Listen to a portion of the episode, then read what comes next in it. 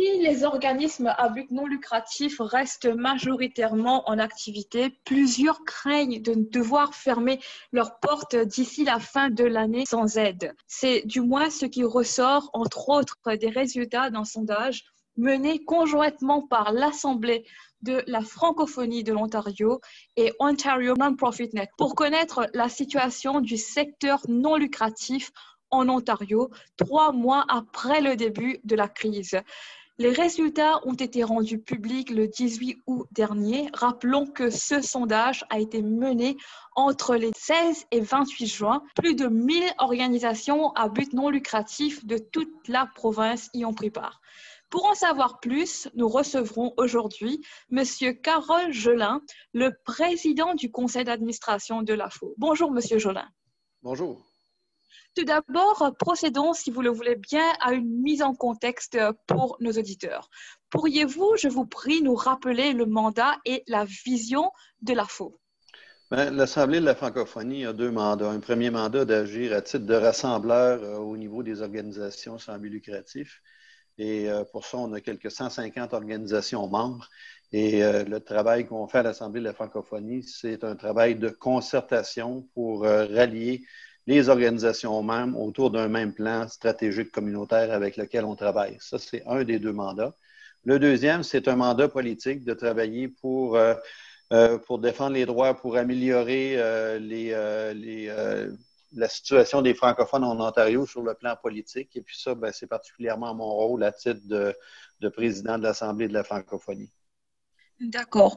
Et euh, justement, vous faites cela dans un ordre très spécifique. Euh, pourriez-vous également, s'il vous plaît, nous rappeler les sept dossiers prioritaires sur lesquels l'Assemblée de la francophonie de l'Ontario travaille en ce moment? Ben, le dossier prioritaire, comme c'est là, euh, c'est celui qui découle de la pandémie, c'est-à-dire, comme vous l'avez mentionné, on a eu, on a participé à un, troisième sondage qu'on a fait, mais celui on, on l'a fait en partenariat avec Ontario Non-Profit Network. Et euh, ce qu'il a révélé du côté des francophones, euh, du côté des anglophones, euh, d'ici les fêtes, s'il n'y a pas rien qui est fait, il y a 20% de leurs organisations qui sont appelées à disparaître. Du côté des francophones, notre financement n'est pas exactement le même puisqu'on reçoit des fonds de programmation de Patrimoine Canada Héritage, mais ça n'empêche pas qu'il y a 11% de nos organisations qui pourraient fermer leurs portes d'ici les fêtes s'il n'y a pas de l'argent supplémentaire qui est amené justement pour aider ces organisations-là. Et dans ce sens-là, ben, le dossier prioritaire euh, qu'on a dans le moment, c'est de travailler avec les deux paliers de gouvernement pour euh, leur demander de mettre sur pied un fonds d'indemnisation qui va faire en sorte que les organismes qui n'ont pas pu se classer dans les différents programmes gouvernementaux pourront avoir accès à des sommes d'argent pour être capables justement de survivre et de, de rester à flot. Euh, parce qu'on dit d'ici les fêtes, mais si ça devait se prolonger, il y aurait plus encore d'organismes qui seraient appelés à disparaître. Et ça, ce serait une catastrophe pour la francophonie, parce que si on regarde les petits organismes qui, euh, qui assurent justement la vitalité de la, francophonie dans des villages, dans des régions un petit peu moins denses que, comme, comme Ottawa ou Toronto, par exemple, mais à ce mm-hmm. moment-là, si ces organismes-là sont appelés à disparaître, ça, ça veut dire euh, que le point de reliement de la francophonie pour euh, ce coin de pays-là euh, n'existe plus. Et ça, ben, c'est l'autoroute pour l'assimilation. Donc, il y a des dangers, évidemment, à ça. Et puis, il faut dire que plusieurs de nos organismes donnent des, vont, vont, vont, travailler avec le gouvernement et vont donner certains services gouvernementaux à travers leurs organismes. Et puis, euh, d'autre part, euh, on a plusieurs organismes qui ont démarré des entreprises sociales de toutes les sortes. Et euh, donc, nos, nos OBNL, nos organismes à but non lucratif, sont une force économique pour la province et c'est important à ce stade-ci que le gouvernement donne un coup de main aux organismes qui sont en danger. Et d'ailleurs, quel est le poids économique des organismes sans but lucratif en Ontario? Je regarde seulement du côté de l'emploi. On parle de on a quelques 300 organisations euh, à but non lucratif en Ontario euh, qui, emploient, qui emploient du personnel. On parle d'environ 1500 personnes.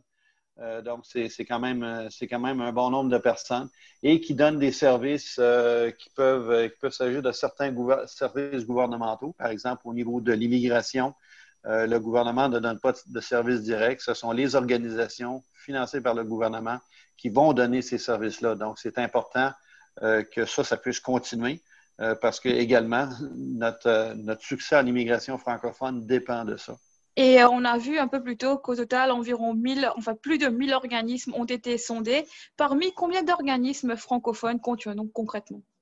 Euh, parmi les, tous les organismes qui ont été sondés, il y a 8,8 des organisations qui étaient francophones et 5,5 mhm. des organisations qui offraient des services bilingues. Combien d'organismes est-ce que vous, vous représentez au niveau de l'Assemblée de la francophonie de l'Ontario? L'Assemblée de la francophonie a environ 150 organismes membres. Est-ce que tous les organismes ont, eu la chance quand même de participer au sondage?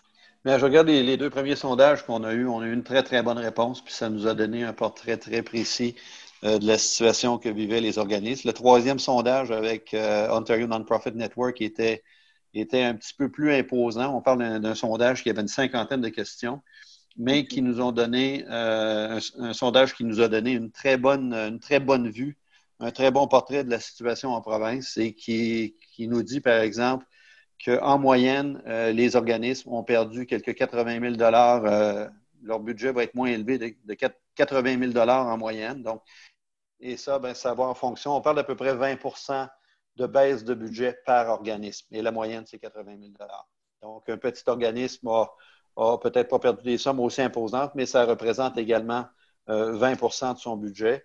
Et il faut noter également qu'il euh, y a une baisse de participation importante euh, au niveau du bénévolat parce que beaucoup de bénévoles euh, auprès des organismes à but non lucratif, ce sont des gens qui sont à la retraite.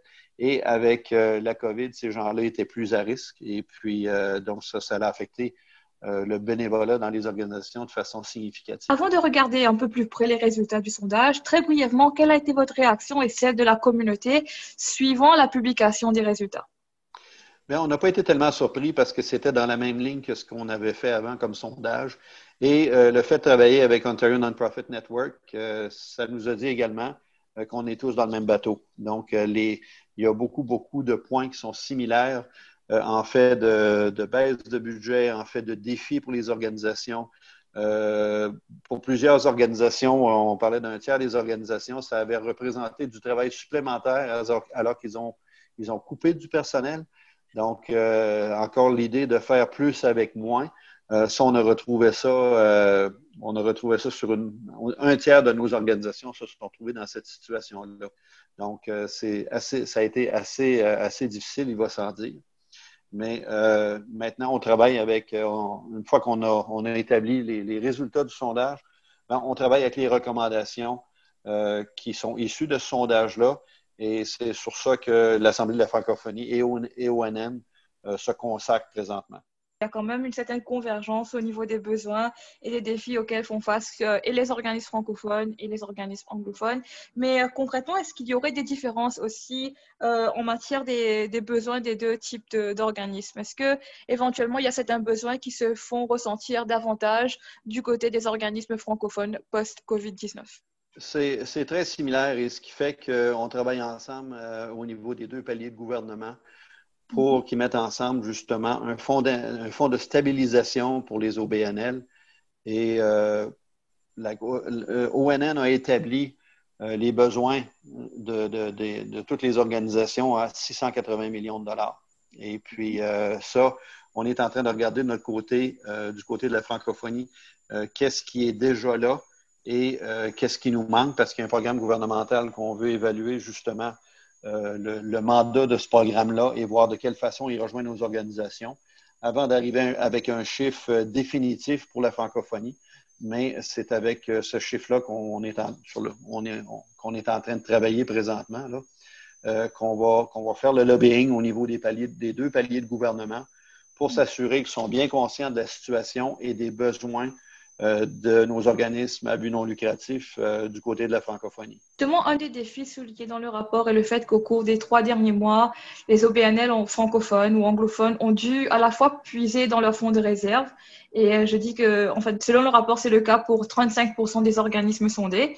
22% des organismes sondés auraient aussi fait des compressions salariales, mais on va y revenir.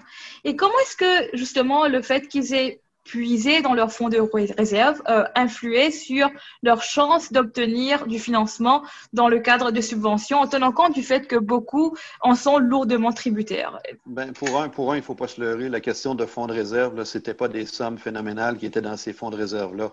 Euh, pour les organisations qui avaient le plaisir d'en avoir un, euh, je peux mhm. vous dire qu'il a disparu très, très rapidement.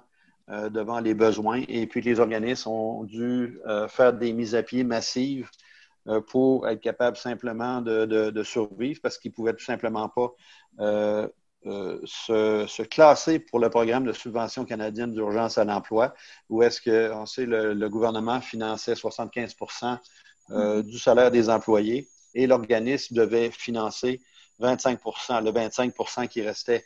Et puis, la très, très grande majorité des, des organismes ne pouvaient simplement pas financer le 25% qui restait. Donc, la plupart de nos organismes ne, cadraient pas euh, dans ce programme-là, de sorte que le travail qu'on fait, en, fait de lobbying, c'est qu'on voudrait voir des critères plus souples pour les organismes euh, à but non lucratif euh, parce qu'ils ne peuvent pas se classer tout simplement. Et ça, ça résulte des mises à pied, ça résulte des baisses de services. dans des cas, les, les, organismes ont simplement fermé boutique jusqu'à temps que les, choses se classent un petit peu donc, euh, quelque part, il faut euh, concilier deux impératifs. D'une part, l'importance d'aider les organismes qui sont en difficulté en raison de la crise, notamment la difficulté financière, mais d'autre part aussi assurer une gestion responsable des fonds publics. Car, par exemple, un des critères généralement qui est utilisé pour euh, déterminer ou non si une subvention sera remise à, un organisme, c'est la stabilité, la santé financière de cet organisme. Donc, comment est-ce que les prochains programmes de financement qui seront potentiellement mis sur pied euh, pour aider ces organismes seraient différents par rapport à ce, critère d'évaluation?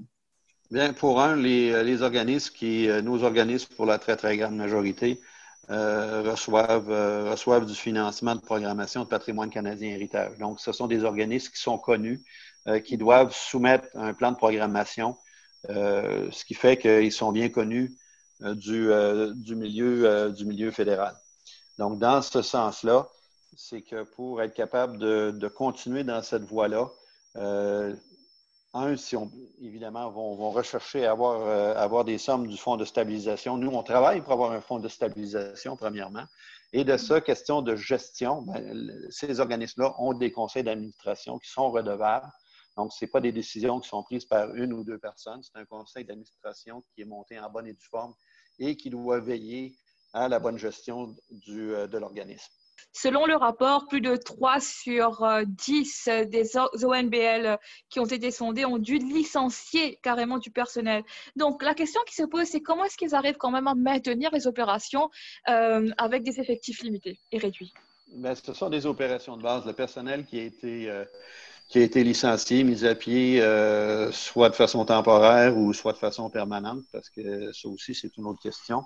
Mais euh, pour un, c'est que plusieurs de nos, de nos organisations, surtout les plus grosses, euh, avaient démarré des entreprises sociales pour être capables de, un, d'offrir des services et deux, à travers ça, de recueillir euh, davantage d'argent pour pouvoir financer d'autres projets.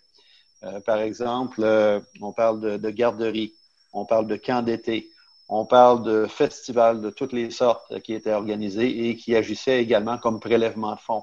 Euh, de radio communautaire, si je pense à la clé de la baie dans la région de Pénétagne. Euh, la radio communautaire euh, est, est, sous le joug du, de l'organisme de la clé.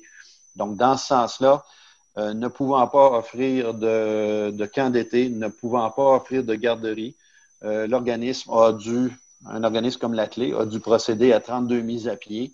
Et puis, de sorte que le, il y, a, un travail de base qui se fait encore au niveau du bureau de la clé, mais ces services-là ne sont plus offerts et on a, dû licencier les gens.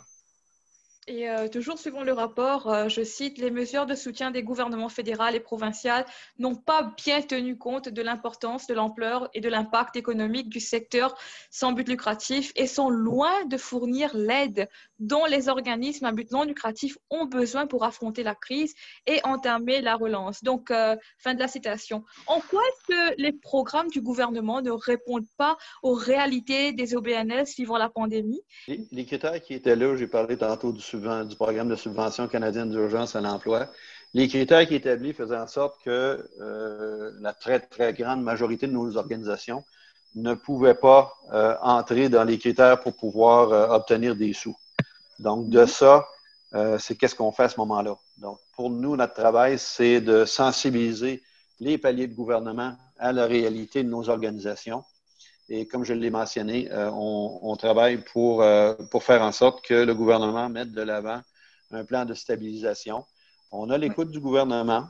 ils nous disent qu'est-ce qu'on veut faire, c'est justement aider les organisations qui ne pouvaient pas se classer dans les programmes de subvention qui existaient. Donc, l'expression s'est tombée, c'était vraiment de, de, pouvoir aider les organismes qui tombaient dans les cracks du financement euh, provincial et fédéral. Et mm-hmm. euh, c'est ce que c'est ce que nous on continue de travailler euh, sur le plan de sur le plan du lobbying. Moi, j'ai une liste de, de de députés et de ministres au niveau provincial et fédéral que j'ai le mandat de rejoindre. J'ai déjà commencé mm-hmm. cette euh, tâche-là avec les, recommandations et les résultats du sondage et de, les, de travailler pour, un, qui comprennent bien la situation et d'autre part, euh, qui fassent des pressions pour que justement le fonds d'indemnisation soit mis sur pied. D'accord. Et euh, du côté du secteur privé, donc euh, parlons plutôt des banques. Comment est-ce que les banques réagissent face à cette donne? Donc on a vu que par exemple euh, les organismes ont dû puiser dans leurs fonds de réserve, leur marge de crédit, par exemple. donc comment est-ce que les banques réagissent à, à, ces donnes? Et est-ce que éventuellement vous faites aussi du lobbying pour que il y ait des programmes qui financent les banques pour qu'en en, échange les banques puissent aussi être assez flexibles J'ai j'ai pas d'informations par rapport à ce qui s'est passé du côté euh, du côté des finances et de la possibilité de comment, les organismes ont pu travailler avec les banques. Je n'ai pas d'informations à cet effet-là. D'accord. Aussi, un élément qui euh, m'a beaucoup frappé au fait dans le rapport, c'est que 10% des organismes sondés ont indiqué avoir utilisé des fonds personnels pour répondre aux besoins financiers de leurs organismes. Comment est-ce que vous réagissez face à, euh, à ces résultats, à cette réalité? Bien, on a eu une, rencontre en début de semaine avec euh, les responsables euh, d'Ontario Non-Profit Network et on était tous, euh, toutes et tous, extrêmement surpris de ce pourcentage-là. Ça vous donne une idée jusqu'à quel point, justement, mm-hmm. les gens sont résilients et passionnés et ils veulent que l'organisme continue de, de, survivre. Et puis, il y a une personne qui, qui relatait qu'elle parlait à la la présidente directrice générale de ONN et puis euh, disait euh, Qu'est-ce que je fais maintenant? J'ai euh, chargé, j'ai complètement rempli ma carte de crédit pour être capable de maintenir la banque de nourriture à flot. Donc, c'est assez exceptionnel de voir ce que les, les gens, des, actions que les gens ont, posées comme ça, justement, pour être capable de répondre à un besoin qui était flagrant et, désespéré probablement dans, dans, certains cas. Et puis, ça donne une idée de jusqu'à quel point les gens qui sont impliqués dans les organismes à but non lucratif, euh, ils veulent que ça fonctionne, quitte à mettre de leur argent personnel. Euh, moi, j'ai été extrêmement surpris. donc, pour un, euh, c'était de voir jusqu'à quel point ces gens-là sont impliqués. Et puis, ils veulent que ça fonctionne malgré une situation extrêmement difficile, jusqu'à un point de mettre de leur argent personnel. Déjà qu'il y a beaucoup de temps que ces gens-là investissent, de mettre de leur argent personnel pour que justement, euh, ils puissent continuer à offrir des services. Puis dans le cadre d'une banque de nourriture, ben, c'est assez exceptionnel, justement, parce que mm-hmm. la banque de nourriture euh, vient en aide justement aux, gens qui sont les plus dépourvus. Et d'ailleurs, il y a quand même, de l'autre côté de la médaille, il y a certains observateurs qui estiment qu'il y aurait trop d'organismes francophones présentement. Que pensez-vous de ce postulat? Ben, je ne suis pas d'accord du, du, postulat. Premièrement, on a quelques 744 000 euh, franco-ontariennes et franco-ontariens. On parle d'une population de 1,5 million euh, de personnes qui parlent français et on continue de croître. Et avec la croissance, c'est normal que d'autres genres d'organismes euh, soient mis sur pied Et puis, nous, on, on, encourage ça parce qu'à chaque fois qu'on a un organisme qui est mis sur pied, ça veut dire qu'il y a des francophones qui, qui, vont pouvoir travailler et vivre autour de cet organisme-là et faire en sorte justement de vivre leur francophonie. D'accord. Donc, en attendant qu'il y ait justement des euh, financements disponibles pour aider les organismes à se reprendre, est-ce que le monde associatif francophone devra, selon vous, se restructurer et même se recomposer pour assurer leur survie? Par exemple, est-ce que des opérations de fusion, d'acquisition seront en perspective dans les, dans les six prochains mois, selon vous? Ben, ça, c'est toujours un facteur qui était là, des, des possibilités de fusion. Et on l'a vu dans le passé, par exemple, lorsqu'il y avait certains organismes qui euh, qui éprouvaient des difficultés financières qui se sont fusionnés justement pour pouvoir euh, euh, partager des coûts. Et puis ça, ça s'est déjà fait dans le passé, ça va continuer à se faire. c'est possible que la pandémie accélère certaines décisions que les dirigeants puissent avoir à prendre, ou encore de faire en sorte qu'ils vont mieux travailler ensemble pour, pour partager des services, sans nécessairement se fusionner, mais de faire en sorte que plutôt qu'individuellement avoir un service quelconque, euh, mais à ce moment-là, on va voir si on peut le faire ensemble de sorte que les coûts sont moins, élevés. Je prends par exemple euh, simplement le service de la paix, euh, la question des finances. Donc, il y a des organismes déjà qui partagent des, des, services à ce niveau-là, puis je pense que ça va continuer à aller. Maintenant, du côté de l'adaptabilité, bien, je crois que la question du télétravail est là pour rester. Euh, les organismes, pour plusieurs, ont dû, euh, ont dû apprendre très rapidement à travailler en télétravail. Et ont trouvé une certaine façon qui, euh, qui, était, qui leur était utile et qui, qui, peut éviter des déplacements et des coûts. Donc, ça ne veut pas dire qu'on veut tout faire en télétravail, mais de sorte qu'il va pouvoir y avoir, je pense, dans le, dans le futur, un partage entre le moment où, où, on, les, où on se retrouve en tête à tête versus le moment où les gens peuvent euh, travailler de la maison ou en, Zoom ou en Google, euh, Google Meet ou euh, peu importe le programme. Donc, je pense que la pandémie va changer la façon de travailler non seulement du, au niveau des organismes à but non lucratif, mais également sur le plan des affaires, on le voit déjà. Et si vous avez le plaisir de lire la revue Actualité de ce mois-ci, le grand reportage est consacré à l'impact que le télétravail va avoir sur la façon que les gens d'affaires et les organismes travaillent. Oui, au-delà de l'aspect économique, le rapport fait aussi état d'autres effets au fait de la crise. Je cite comme un passage qui, euh, qui dit ceci. Donc, à cette pression s'ajoutent les besoins en matière de santé mentale liés à la COVID, la hausse de la violence conjugale et la prise de conscience grandissante du fait que les groupes marginalisés, notamment les ménages à faible revenu et les communautés racialisées, ont subi les effets de la crise de façon disproportionnée. Fin de la citation. Comment est-ce que la FO propose d'appuyer justement particulièrement ces communautés vulnérables? Ben, pour nous, à ce moment-là, c'est vraiment euh, voir qu'est-ce qu'on peut faire au niveau des, programmes de l'AFO comme tel. Mm-hmm. Donc, euh, au niveau sur le plan informatif avec nos organisations et également le travail qu'on fait euh, auprès des paliers de gouvernement pour les sensibiliser à la situation. Et puis, je pense je viens d'avoir ma réunion avec la Fédération des communautés francophones et acadiennes, donc l'organisme national qui regroupe euh, où est-ce que dont la FO fait partie. Et puis euh, la question du euh, la question de la lutte contre le racisme, le racisme fait partie évidemment des, des discussions qu'on a.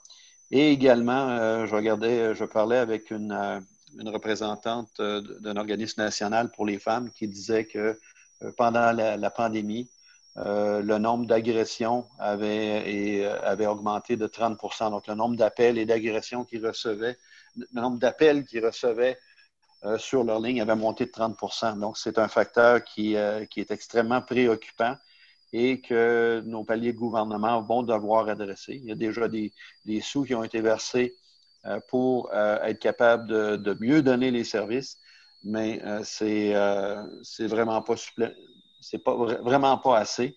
Et puis, euh, on n'a pas encore le portrait véritable de, de cette situation-là. On sait que, que, ça existe, on sait qu'il y a beaucoup de qu'il y a eu beaucoup plus de demandes ou d'appels vers dans les lignes ouvertes, mais on n'est on est vraiment pas sorti du bois à, cet effet-là.